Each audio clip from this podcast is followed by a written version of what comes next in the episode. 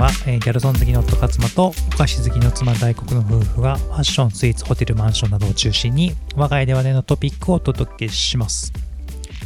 はい。はい。というわけでこのエピソードが配信されるのが12月24日クリスマスイブですね。はい。ね年末になってきましたけど、まあ我が家はというとクリスマスらしいことということをするのではなくてワクチンをワクチン。このタイミングで。打ってきましたねこれは。そうですね。本当ははい。先週受けたかったんですけど、予約が取れなくて今週。っそうですね。てことになりましたね。1年ぶり。我が家は5回目ですか5回目。ねはい。打ってきて、まあ、あのちょうど年末にお互いの実家にまあ帰るっていうところがあったのでまあだったらまあこのタイミングで、まあ、久しぶりだけどまあとりあえず打っとくかみたいなね。そうだね。打って帰りましょうっていうね。って感じでしたね。で、まあ、都庁で、まあ、ワクチンを打ったんですけど、まあ、都庁だとまあいろんな、なんつうんですか、いろんなメーカーのっていうんですか、ね、そうそうそうそう。ワクチンがの種類まあを選べるからうん、あの都庁すごくおすすめなんですよね。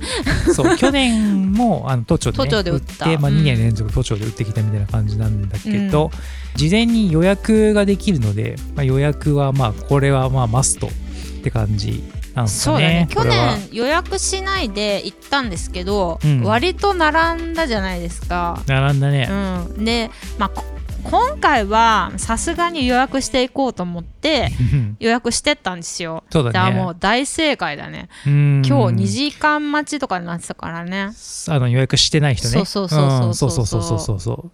で多分僕たちが帰るぐらいのタイミングだったらさらに多分待つぐらいそうそうそうん下手したら3伸びて時間待ちとかだったのかもしんないよね。そうだから予約してるグループがうん。5人ぐらいエレベーターなんか入るじゃない,、うんないですか。うん。でそこにかろうじて2人予約なし枠の人が入れるかか入れないか。入れそう そうそうそうそうそうそう。どこで入れてんのって感じするんだけど入れる場合もあるみたいな感じで結構進み遅かったよね。それぐらいのめちゃくちゃもうノロノロ牛歩で進んでいく上に予約していない人の方が圧倒的に多いみ多たいな感じだから確かに。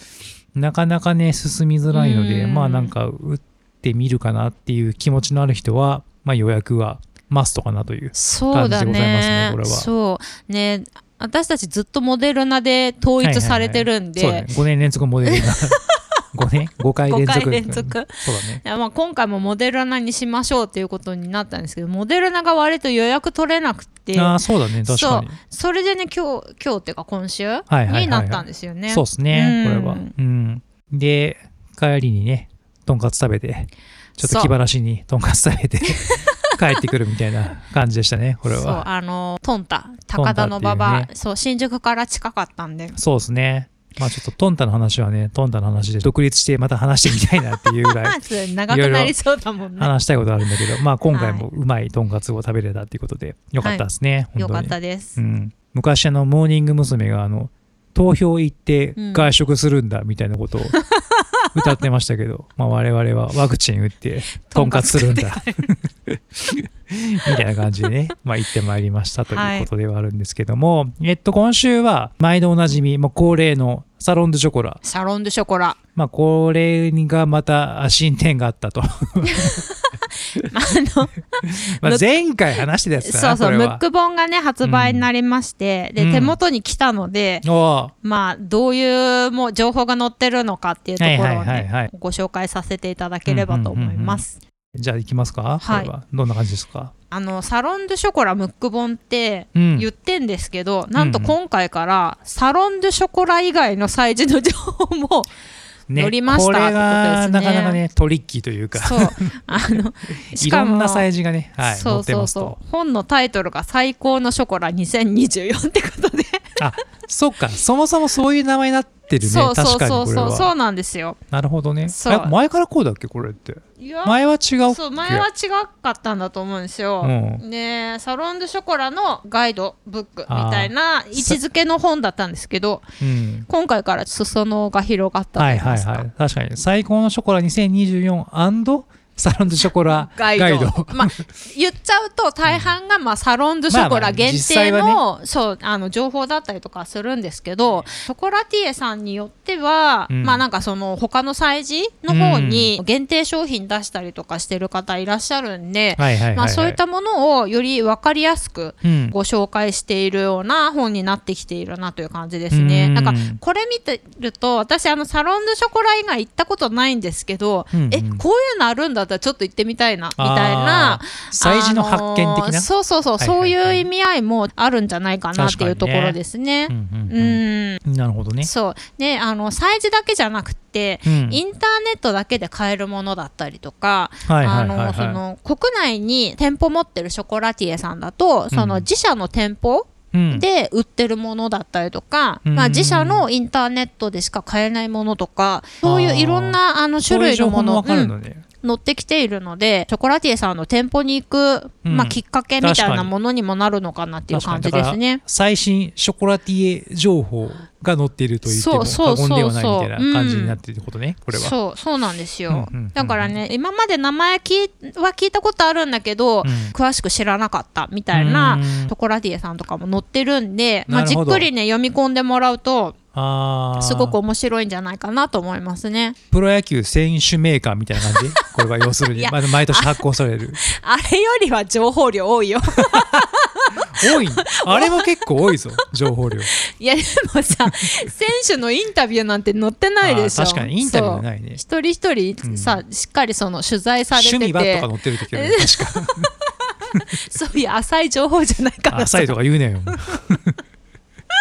なるほど。はいそうなんですよ。はいはいそうで今年今、まあ、そのショコラティエさんどういうところに力を入れて頑張ってきてきたのかみたいなところとかも入ってたりとか、はいはいはい。まあ、今回催事に持ってくるチョコが、うん。まあ、どういうものが含まれてるかみたいなのうんうんうん。も入ってたりとかするので、うん。まあ、その辺読んでみるとすごく面白いんじゃないかなと思いますね。なるほどですね。うん。じゃあ早速ですけど気になったところはい。をいくつかピックアップして、そうですね。はい。はい。注目ブランド。これ、はい。私がただ単に注目してる。ま あ我が家のというか外国産の注目してるブランドですね、はい。そうですね。はい、大黒視点の、はいまずまず。1人目なんですけど、はい。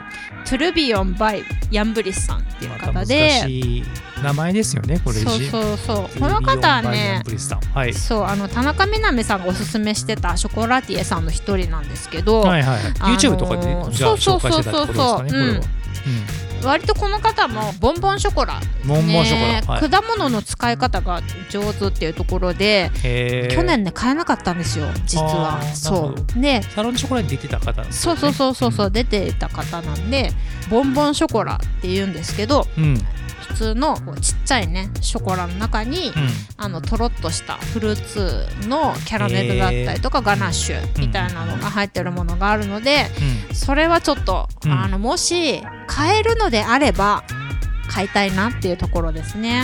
うん去年買えなかったってことはやっぱ人気のある方ってことですね。だからイエスです。はいはいはいはい、はい、今年もし買えれるのであればっていうところね。そうだうん、ね、なるほどね。そう、うヤンブリスさんとうん。アルバン・ギルメさんとはい。あとベルナシオンさんはうん。ちょっとね、本当に人気すぎちゃってへ買ええないんですよ、なるほどね。そう。だから一人で行って全部買うってことはもう正直無理だと思うんで、うん。まあ、ピンポイントで気になるところだけ見る。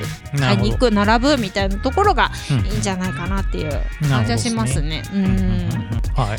はい。で次がですね。はい。去年食べましたね。はい。簡単バイーさん。のはいはいはい。この番組でもね何回かはい。口にしている。そう。方ですよね、食べたケーキすごくおいし美味しかったんで、うん。今年もちょっとね今年っていうか2024か。うんうん。2024もうん。ケーキが買えればうん。買いたいなっていうところなんですけど、うんうん。新作がですねうん。ポムタタンカラメリゼって言ってりんごのケーキとうんココエエキゾチックでマンゴーのガナッシュかな、が生えてる、えパッションフルーツのケーク2種類新作で持ってきてくれるっていうところでまあどちらかは買いたいなっていうところですね。ねあわよくばもし買えるのであれば、ボンボンショコラも買いたいっていう。わがままコース。そうこれもねあの2023も買いたかったんですけどこれも人気で全然買えなくって。買えなかったんだっけ？そう戦いに敗れてるんです私。なるほどねそうそうそう。だから2024はちょっともし買えるのであれば買いたいなっていうところであげてはいるんですけど、カンタン・バイさんに関しては来年の夏にパリオリンピック行くんで、その時にちょっと足を伸ばして、うん、バイさんのそう実店舗の方に行って、えーと、お買い物できたらなと思ってるんで、まあそこまで強い思いは 強い思いないんですけど。まあ買えなくても今回。そうそう、来年、ね、そうそうそうそう。そう行ければななっていうところですね。で、ね、このケークに関してはもしかすると、うん、今回ここでしか食べれない可能性は若干あるのであそうなんだ。そう変えたら買いたいなっていうところですね。なのであのパート2の MI カード会員ご招待日に私あの当選しましたので遅い時間なんでちょっと在庫残ってるか分かんないんですけど、まあ、残っていればここのケークは一番最初に並んで買いたいなって思ってるとこですね。なるほどね。はい。で次がですねもうここの方もそう、うん、ずっと言ってるんですけど、うん、バンサンゲルレ、バンサンゲルレさんね。もうね何回も何回もね 紹介してますね。くど いぞっていうところですね。はい、はい、はいはい、うんね、今回ですねスペシャリテのキャラメルを使ったボンボンショコラをあの持ってきてくれるってことでこれはねちょっと絶対買いたいなっていうところですね。あのゲルレさんのキャラメル本当美味しいから、あの、ちょっとねそれはね気になって注目していますってところと、あと9種類のカカオの食べ比べができる、あのボックスがあるんですね。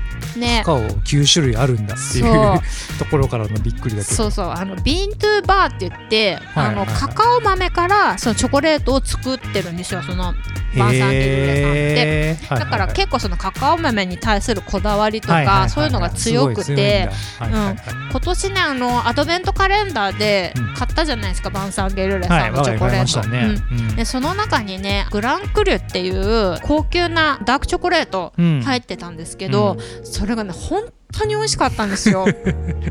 はいはいはいはい。もう香りがとにかくフルーティーで、爽やかで、なんか私あんまりダークチョコレート好きじゃないんですけど、うん、もうすごい虜になっちゃったんですよね。だからそんなチョコレートを作るゲルレさんだからこそこの9種類のカカオ食べ比べっていうのをちょっと食べてみたいなっていうところで注目しているっていうところですね、これはね多分買えると思ってる。あそうなんだ。これいけるんだ。そうあのゲルレさんはパート2のあの激戦期間じゃなくて、パート3の割とそのはい。あの期間長めのところにあの出店されるんでなるほど。割とそんなに混み合わずに買えるんじゃないかなっていうのはちょっと私の読みではあるんですけど、はいはい、あとはねフランスでは売ってないトルトリュフショコラっていうものを今回日本に持ってきてくれるって先行で。どういうやつなんですか？えっとねチョコにねそのトリュフのフレーバーをつけてるものを、えっと持ってきてるんですけどそのトリュフ自体も結構こだわっていてあのそこから。そうそうそうそこからなんですよ。しっかり香りが一番いい状態のトリュフ時期を狙って取ってね加工されてるんでこれはねちょっとね食べてみたいなっていうところですね。日本先行なんであそうなんだ。そうそうなんですよ。これはねちょっと注目していただきたいなってとこですね。どういう感じなんだろうちょっとわかんないよね、うん、でも美味しいって言ってるから。なるほどね、まあ、うまいんだったらじゃあちょっと。食べてみましょう。と。なるほどね。はいはいはいこれはとても注目をしていて、うん、絶対に全部買いたいって思ってるところです。特にやはり、ゲルレさんはゲルレさんにはちょっと思い入れが強いっていうところですねでもあれなんだね。やっぱその日本先行というかフランスでも売ってないようなものっていうのがあるのねそうそうなんですよ、うん、なんかねやっぱりあのー、日本のために作ってきてるものっていうのがちょいちょいあるんでやっぱりこれはサロンのショコラに合わせて用意してきたそうそうそう多分そこは伊勢丹だったりとか他の百貨店もね交渉してると思うんですよ。そうそうそうそうそう。お願いしますよと、うん、セレクションボックスって2023の時も買って食べてるんですけどああいうものもそう、うん、この催事向けに交渉して作ってもらってるんでなんかそれと一緒に、うんうん、まあそれと限定商品もし出せるんだったら出してほしいみたいなお話をされてるんじゃないかなっていうところですね。うんでね割とね催事限定のものも入り組んで入ってきてるんで、ここはねちょっとね注意してムック本は読んでほしいなっていうとこですね。ね。うん、はいはいはい。次がですね、うん、ショコキャレさんですね。はいはいはい。この方も2023で食べたライチのパートドフリューが入ったチョコピンク色のチョコがあったんですけど、はいはいはいはい、あれはねもうねものすごくいい香りで私 あのそう、うん、すごい癒されたんですよ心が。あそうなんだ。そうだからもし今回ムック本にそれと同じもの入ってなかったんだけど、うん、多分ムック本にないものも出てんだよねそうそうそう催事には並ぶと思うんで、うんうん、催事行った時に必ず初行キャレさんのところは立ち寄ってですね確認すると。確認すると、はいはい、で同じものがあればそれを買うしなかったとしても今回ですね、うん、ボワットビスキュイ缶って言って焼き菓子ですね、はいはいはい、あの出されてるんでそれを買いたいなっていうところですね。で初行キャレさんは、あのパリにお店持ってるからこの方も。えーと、いざとなれば夏に。わしは行くぞと。そうそうそうそう、このライチのやつはねあの、実店舗の方で売ってると思うんでそうですね。定番ものというかそうそうそうそう、ね、まあえっと2023の時に新作として出してるんですけど、あの店舗の方にも、あの常にあるものにはなってきてるんでこれはちょっとね夏に行ってね、はいはいはい、買いたいなっていうとこですね、まあ催事なければ夏に行くっていう感じで捉えております。なるほどですね、はい、で次がですね次が。リリアン・ボンヌフォアさん。リリアン・ボンヌフォアさん。はい。この方ですねあのタルト風タブレットって言って板チョコなんですけど、うん、その中にサブレと果物のジュレ、うん、まあショコキャレさんの場合はパートとフリュイが入ってたんですけど、うん、なんかそういう果物系のちょっとね、あの甘いものを入れて、全体的にタルト風にしてる仕上げてるっていうチョコがあるんですけど、この方のやつって今年、うん、2023ってあったっけ？あったあった。あったのか、うん、え我が家そう食べた食べた。うん。いちごのねタルト風のやつを買ってるんですけど、はいはいはいはい、この方はね本当にねミルクチョコが、もうねえぐいぐらい美味しいんですよ。えぐい。えぐい、うん、もうなんか他の人のそのミルクチョコレートと桁違いというか、口に入れた瞬間にうまってなるミルクチョコが美味しいっていうのもちょっとなんか、何なのって感じなんだけど。どんなんだったっけなって思ってるんだけど。ね、うん、でもとにかくねそのミルクチョコが群を抜いて美味しいんですよ、うん、だから今回はねサルト風タブレットの中から新作としてりんごのタタン風ですねが出るってことなんでこれは絶対に手に入れたいなっていう抑えたいなっていうところですね。で今年2023で食べたいちごのやつは、うん、2枚買うってメモで書いてる。ん でそういうメモがあるんだ、ね、そう。これと、まあ、リンゴのやつ、うん、買いたいなと思ってますね。なるほどね、はい、はい、ありがとうございます。はい。で去年ねあの、はい、そのセレクションボックスの中から、うん、来年、うん、2024年そう。買えるなら買ってみたいなと思った人が、うん、フランク・ケストナーさん。フランク・ケストナーさん、はいこの方はですねあのセレクションボックスの中のボンボンショコラに、ブルーベリーのジュレが入ったチョコを入れてるんですけど、このジュレがとても美味しかったんでフルーツ系のものもしあれば買いたいなっていうところですね。うん。であとはですねもう一人イヴァン・シュバリエさんってこれねムック本に載ってきてないんですけどイヴァン・シュバリエさんっていうのは、まあ、バンサン・ゲルレさんのお弟子さんなんですね。うん、で割とね日本の催事今年日本橋三越の方にも実際に来日されて足運んでくださったりとかしてるんですけどなぜか2024の多分パート3にお店出されるんですけどなぜかムック版に情報がないっていう状況にはなってるんですね。この方もねタブレットって言われる板チョコ状のあのチョコがあるんですけどそれが人気で評判も高いのでもしあれば買ってみたいなっていうところなんですけどまあラインナップがどうなるかっていうのは全然情報載ってないんでわからないですなっていうとこですね。なるほど。はい。ムック本には出てないけど、まあ、実際には来る入る。そうそうそうそうあの伊勢丹のサロン・ド・ショコラのパート3にはブランド一覧っていうのがあって、そこにはイヴァン・シュバリエさんの名前が入ってるんですけどムック本にはなぜかそう載ってなくてなんか2023のムック本もそうだったらしいんですよ。あそうなんだ。そう。へえ来ないってわけではなくて、うん、来るけど載ってないっていう形にはなってるんですね。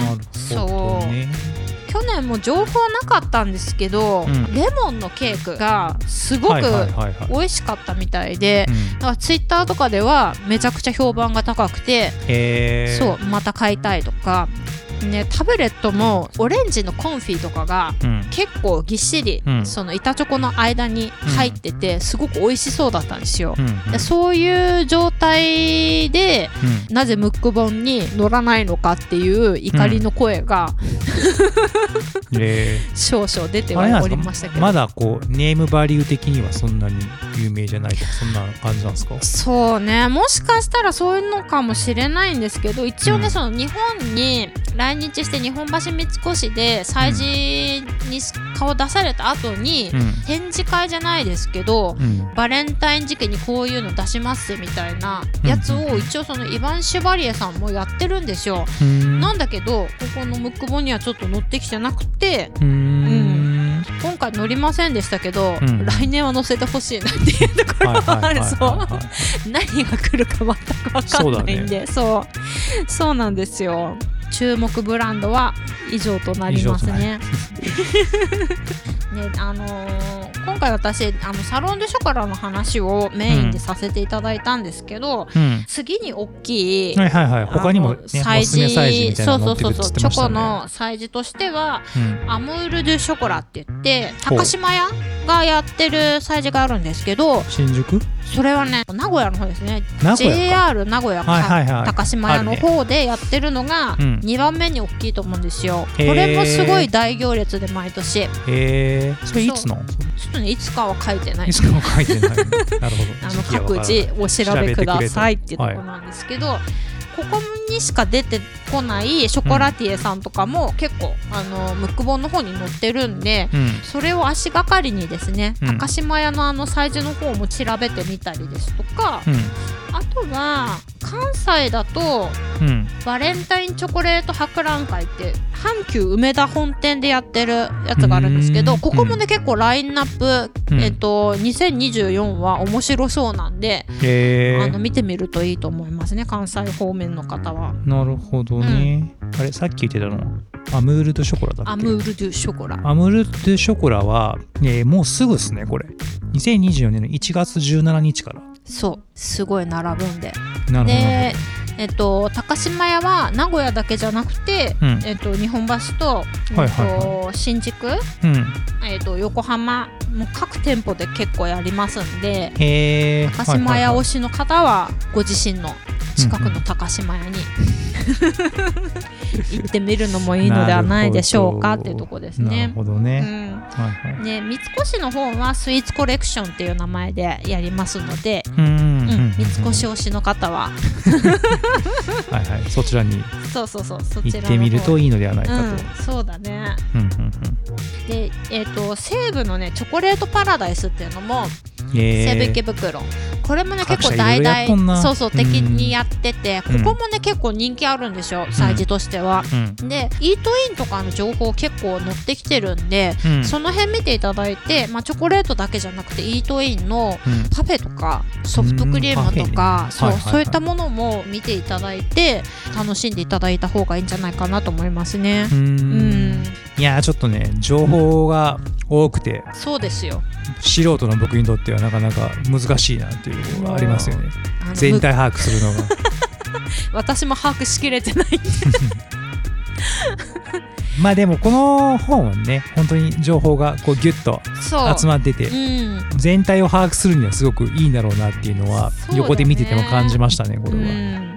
まあ、あとはなんかその催事ごとでその入場の仕方とか結構変わってくると思うんで。ああはいはいはいはいそうだね、できれば早めにあのムック本で気になったものは各うん催事のホームページで、うんうん。えー、と入場方法であったりとか。うん。あの、ね、アムール・デ・ショコラはねインターネットのやつはね予約受け取りみたいなへえ、感じのものまあ阪急梅田もそうだったかな。うん、予約注文みたいな。で店舗で受け取りだけするみたいなものもあるんでちょっとね注意して見ていただきたいなっていうところですね。うんうんうん。うんもしかするともう遅い場合があうるんで、んまあそうかもね。そうそう予約の部分はね。うん。そうあとはもう会場に行って、在庫があれば買うみたいなものにはなってくるかなとは思いますので、なるほどですね。はい、というわけで皆さん注目の催事どんどん続いてきますのでぜひ興味ある方はね。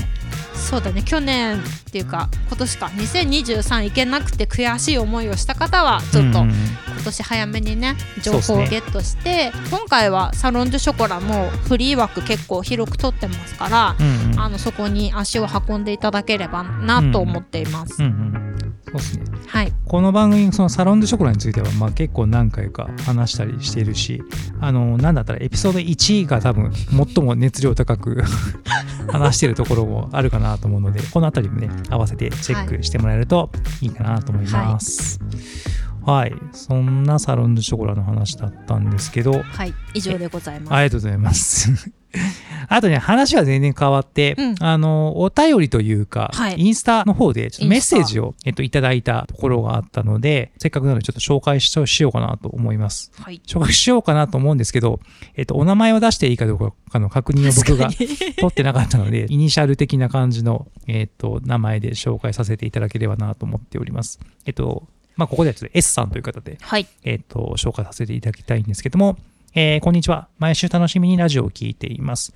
えーギャルソン好きからラジオを聞き始めましたが、えーお二人の掛け合い、大黒さんの笑い声が何とも爽快で大好きですと。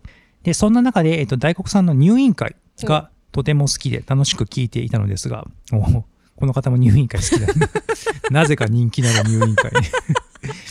えっと、この度、私も、えー肛門周囲、えー脳症、周囲農業ごめんなさい。肛門周囲農用にうん。先日なってしまい、えー同じく入院という流れになりました。最悪な気分ですと。そうですよね。そうだよね。で、たえー完全に他人事で聞いていたことが、えー自分に降りかかるなんて驚きですが、えー入院会をまた聞き直して心の準備をしたいと思います。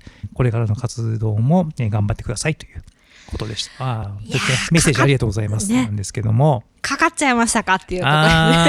ね。なかなかね大変ですよね。あれそう原因不本明だから、ちょっとね、まあ予防も、ねあるんだろうね、予防のしね、事前にね、ちそう。ょっとなかなか難しいですよね、これ。仕方もないんですようね。んまあねね。一つ私からアドバイスできることが、あるとするならばならば。もう先生を信じてうん。全てを委ねるって まあ、基本かもしれないけど、もう、ちょっともう、ね、そうそう。バタバタせずに。そう委そうねろとなのそう。ん。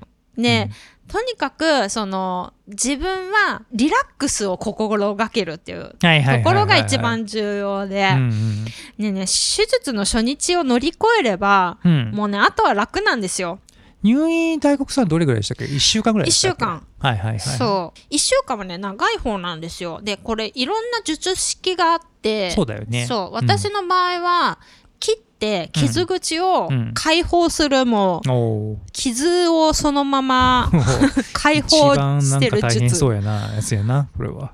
そうなんだけど、もう一個がうん。シートン法って言って、うん。管ができるって言ったじゃないですか、はい。老管って言われる、そこにゴムの。を通すんですよ、うん。でそれを縛って要はゴムで切る、なんか、壊死するみたいな感じなんですか？ね。エシトもいかないエシトもまた違うんだよね、うん、要はなんかそう異物があるからどんどんどんどん自分のさ組織がさ、うん、他に逃げてくんだよね、でなんか切る切れるようになるんだけど,、あとはくり抜き法みたいな言い方するんですけど管の部分だけくり抜いてしまう方法でシートン法が一番再発率低いらしいんですね。で切って切りっぱなしのやつも、まあ、そんなに再発しませんよっていうところでくり抜きはちょっと再発率が高くなっちゃうんであのあんまりおすすめしないですよっていうところなんですけど私あのゴムをつけ続けるのがちょっと嫌だったんで。期間が結構長いんだっけ？えっとねそれもねあの、まあ、状況によるんですよ。で浅ければ浅いほど治り早いんでうん、で私の場合ちょっと複雑化してたから、はいはいはいはい、あの先生曰く切って切りっぱなしにするのはちょっと無理な場合があるかもみたいな話だったんだけど、うん、私は切りっぱなしにできたんで切りっぱなしにしてもらったんです。切りっぱなしってさっきから言ってるけど結構えぐいよね。そうそうそうえぐいしすごい表現だよな。そう怖いんだけどでも私、あの勝間がさ粉流になった時に、はいあはい、あれもさ、ね、そう、えぐってえぐりっぱなしじゃん。まあ言ってしまえばね。そうそうそう、ね、膝の裏とかにできた時は一番よく分かったんだけど見てて穴が開いた状態なんですよね、ねうん、でそれを縫わずにそのまま、うんうんうん、その感知する、まあ、肉が盛り上がってくるのを待つんですけど、ね。うん、もう平気そうだったから あれ見て知ってたから まあちっちゃいからね言ってもあれはねそう。でまあ、いけんじゃないかなと思ってて、ね、でその切りっぱなしの方選択したんですけど切りっぱなしをすると何が起きるかっていうとその傷口を自分のその治癒力で肉がこう再生されていくんですけどその時に液状の滲出液っていうのが出てくるんですよね。そう。だからなんか液が出てくるから、要はお手入れしなきゃいけなくて。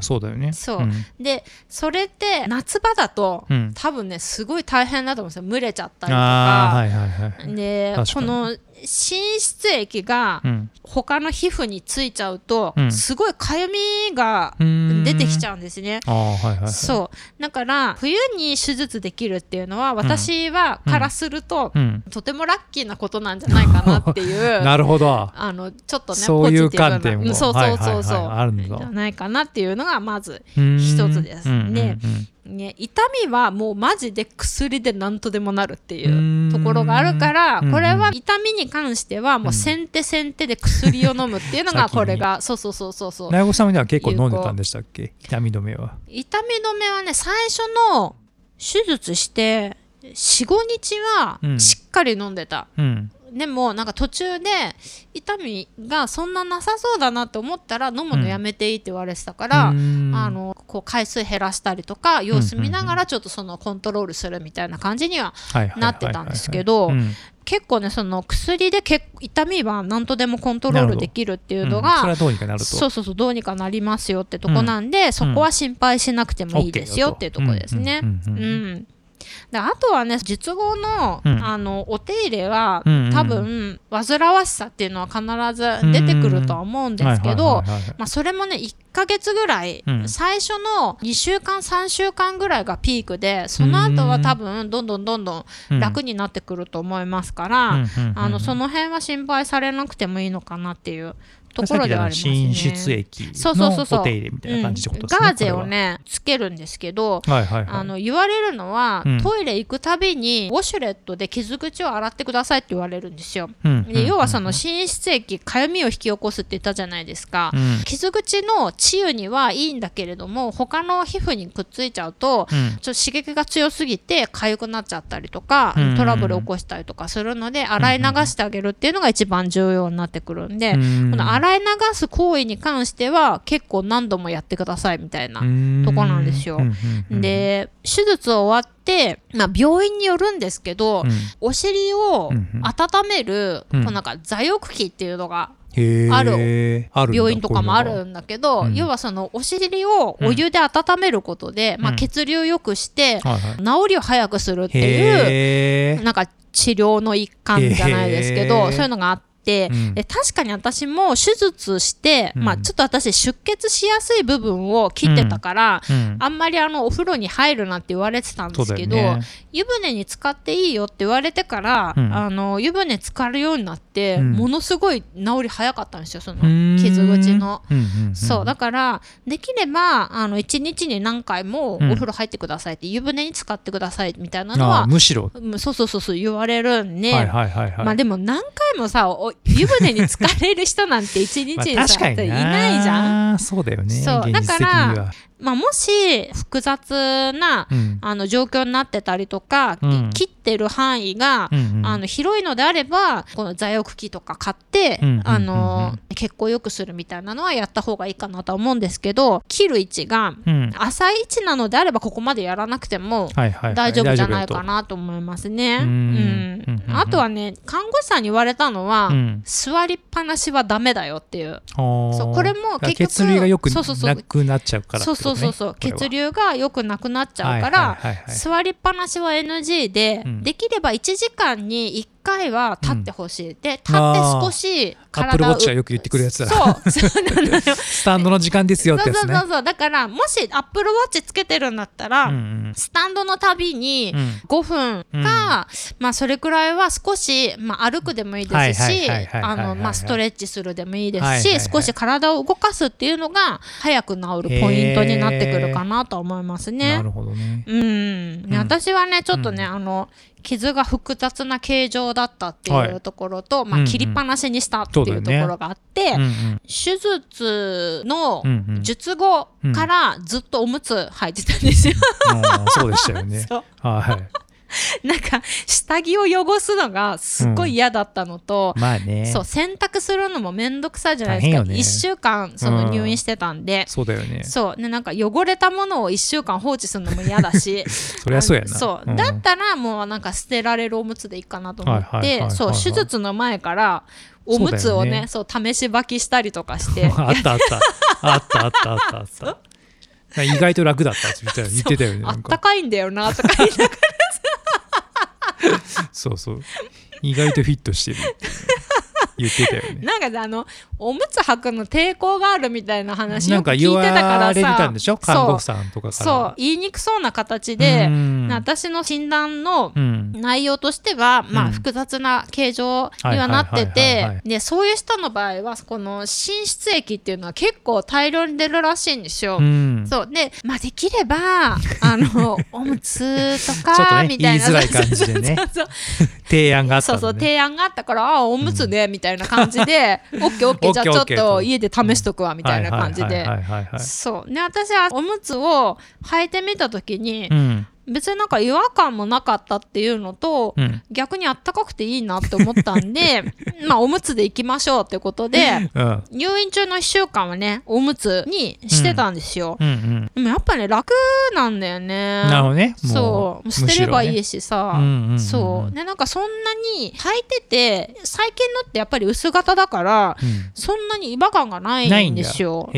そうパンツにうん。女性だったらうん。月のものがあるからさ、別にさ敷いててもさ、うん。違和感ないんだけどさ、うん。男性ってさなんかそういうのがフィットしない形状のパンツじゃない、まああんま慣れてないそうそうそうそう。正直あるかもしれなないんかねすごい使いづらいと思うんですよね、その代替品みたいなもの使ったとしても、だから、まあ、もし抵抗ないのであれば、うん。おむつ履いちゃった方が楽かもしれないってなるほどね。とこですね。まあ抵抗あるかもしれんけど実際は 楽やでと。そうだね、うん。でもなんか私みたいに複雑じゃなくて、うん。その単純なものであれば、うん。そんなにうん。滲出液も出ないと思うんで、うん。あのガーゼをお尻に挟んどくだけで、多分大丈夫だと思いますね。なるほどね、うん。はいはい。なんかその日常生活にこううん。戻ってくるみたいな。うん感じって結局どれぐらいの期間だったんですか、えっとね術後うん。2週間はちょっとやっぱり大変なところはあるかな、うんうんやっぱりお尻にガーゼそうそう当ててるから、まあそね。そんなに遠出もできないし外出た時も、うん。やっぱりお尻をきれいに洗わなきゃいけないってなると、携帯のウォシュレット持ったりとかしなきゃいけない場合もあると思うんで。私はねもともとうん。デブ症だから、はいそうですよね。そうそうそう。そうプロフェッショナルインでドアとしての有名な大黒さんですからね。仕事も自宅でしてるしね。そんなにあの外出なくて済んだっていうのがまうんうんあ幸いなことだったとは思うんですけど、うんうん。外で出社されたりとかするので、毎日外出必要ってことであれば、お手入れ道具を入れるポーチだったりとか、なんかそういったものは必要になってくるかなっていうところですね。うん。なるほどね。うん、うん。なんだけど、まあ、それもね私みたいに脂質液がうん。多いとかでないのであれば、そんなに手間にはならないとは思いますね。あとはねあの入院してる時に、うん。病院によって違うと思うんだけど、うん私が入院したところはね男性の看護師さんっていたんですよ。うん。で女性の場合は女性の看護師さん、男性の場合は男性の看護師さんがやってくれてたからあ多分その異性に見られる羞恥心みたいなものは少ないかなっていうところですね。はいはいはいはいはい。はうん。いまあ確かにねその辺もねちょっと気になっちゃうよね気になっちゃうよね実際のところね。そう、うんこの寒い時期にねうん。手術しちゃってうんうん。すっきりした方が、確かに。そう。でもうね暖かくなった春を 迎えた方がえ えんちゃうっていうところはね、うん。あるかもねこれは。う。ん。長くても2ヶ月でうん。完治すると思います。うん。はいはいはいはいそう早い人だと1ヶ月でなるほど。完治すると思うんうで、うん。ん。入院中とうん。対して1週間ぐらいはちょっと大変なところはあるかもしれないかなってとこですね。うんなるほどうねん。年末年始でショックを受けるところもねあったかなというふうに思うんですけどもね。そうだよね。うん先生を信じてそうね。委ねておくっていうのが一番無事ねいいんじゃないちゃんとよくかなと思います。なることをね本当にあの願いますね本当に。そううん。でこのね肛門周囲農業にうん。なりにくい体質にするにはどうしたらいいかみたいなのはあるの？一個あのテーマとしてあると思うんですけど、まあ、やっぱりその腸内環境が悪くなるとあーその免疫力が下がってしまうというのが一つうんあるんですよ。うん。腸内細菌をうん。増やすために私はビオフェルミンはいはい。もうずっと飲んでるんねですけど、そうビオフェルミンの腸内細菌うん。いくつか種類あるんですけど、うん。免疫を高めるうん。腸内の環境を良くするっていうものの中で、酪酸菌っていうのがポイント高く名前は聞ていたことある。その酪酸菌っていうのは薬局で買える錠剤のものもあるんですけど、うん。私がおすすめしたいのは運動ですね。やはり。そう、ん。運動しないと増えないらしいんですよこの菌って。だからできれば毎日30分程度のウォーキングするうん。みたいな軽めの運動を毎日行うっていうのとうん。朝食物繊維たっぷりを取るっていうとこですね、食物繊維が腸内細菌善玉菌の,、あの栄養になるうん。ところがあるので、その辺はしっかり取っていただくっていうのがうんいいんじゃないかなと思いますね。なるほどね。うん。食事や運動から対策というなかやっぱり運動家っていうところに来るんですけど、そうだよね。うん、で私もほらデブ症だからさそうですね。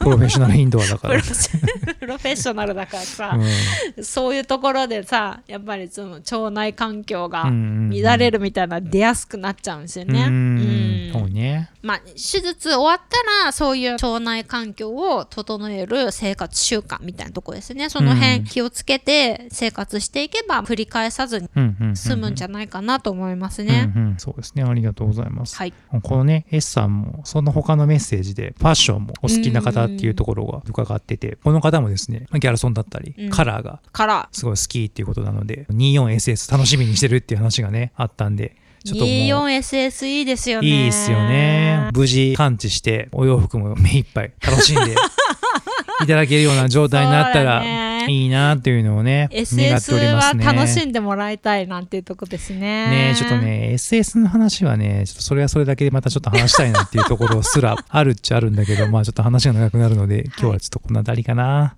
はい。というわけで、今週ははい。こんな感じですかね。はい。はい。このエピソードを聞いて、番組を気に入ってくださった方は、Spotify や Apple Podcast でフォロー、あと番組登録をお願いします。またエピソードの感想は Spotify のアンケート、また Apple Podcast のレビューや番組概要欄のフォーム、X でハッシュタグダイニング FM、インスタとかスレッズとかもやってるので、そこでメッセージとか送ってもらえると、今回みたいに読み上げたいなというふうに思いますので、よろしくお願いします。はい。はい、こんな感じですかね。はい、多分来週が年内はラストになるかなというふうに。来週。思いますね。来週の配信は多分12月30、30じゃない、31か。31。本当、大晦日かだ。ああそのタイミングでの配信になりそうです誰も聞いてくれないの。そうですね。多分視聴回数3ぐらいの気がしますけど、ね、まあね。気晴らしに、まあ、収録はしようかなと思っておりますけど。はい、はい、こんな感じで。